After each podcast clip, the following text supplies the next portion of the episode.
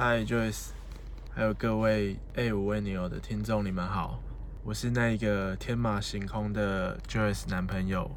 今天我想要借用你们一集的时间跟 Joyce 说一点话，所以不好意思，如果你今天是打算点进来听。节目的人先跟你们说一声抱歉，今天不会有 A 五为你有的节目。今天这一集的话，呃，全部都是个人占用这个频道的资源，说一些想要对 Joyce 说的话。Hi Joyce，你能想象吗？我们在一起已经超过一千天嘞。你还记得你对我说的第一句话吗？那时候我刚到我们认识的第一间公司，你说终于等到你了。那时候你还不知道。等着你的究竟是什么？接着，我们成为同组的同事，进阶到非常有默契的同事，再到会一起下班的同事关系。还记得你对我说过，你对我的第一印象就认定我不是你的理想型。有些话真的不要说太早，对吧？而我对你的第一印象就是，我觉得你是一个没有灵魂的人。从此，这个标签就一路被你带着，就像是我送你的礼物一样。希望因为有我的出现，你不只有了灵魂，而且更完整了。接着，在你生日的那一天，我们在一起了。我那天很不要脸的用萝卜来情绪勒索你，也谢谢你愿意成为萝卜的妈妈。如果不是你，萝卜可能就要二度流浪了。还记得刚在一起的第三个月，那时候我们就偷偷请假一起到日本去玩。那趟旅行让我更认识了你。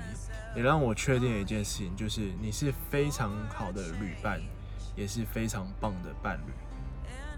接下来我们还要一起去好多地方，我们要到北欧看极光，我们也要到埃及去看金字塔，还要到纽约的第五大道逛逛。你曾说过你没有什么远大的梦想，你的梦想就是希望可以平平淡淡的过完这一生。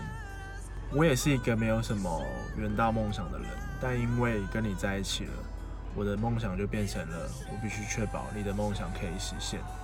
当然，如果可以有一台保时捷，那就更棒了。在一起的这一千天，变化真的非常的大。你从完全不看任何的动漫，到现在会跟我一起看动漫；你不爱运动，现在也会跟我一起去骑脚踏车、去爬山。你非常讨厌户外，非常害怕蚊子。你现在会跟我一起去户外露营，最重要的是，你现在也懂得欣赏漫威了。而我因为跟你在一起，变得也比较爱干净，比较少赖床了，买东西也会节俭一点。真不知道到底是我是客家人，还是你才是客家人。我们两个的生日只差一天，我们都是双鱼座，但我们都没有双鱼座的浪漫。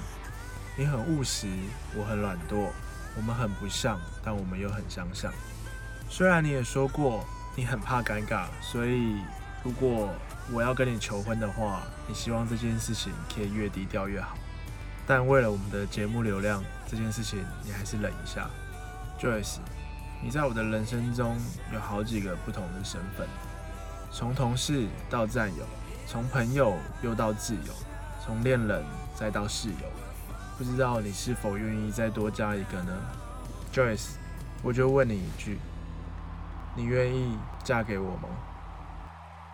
谢谢，拜拜，拜拜。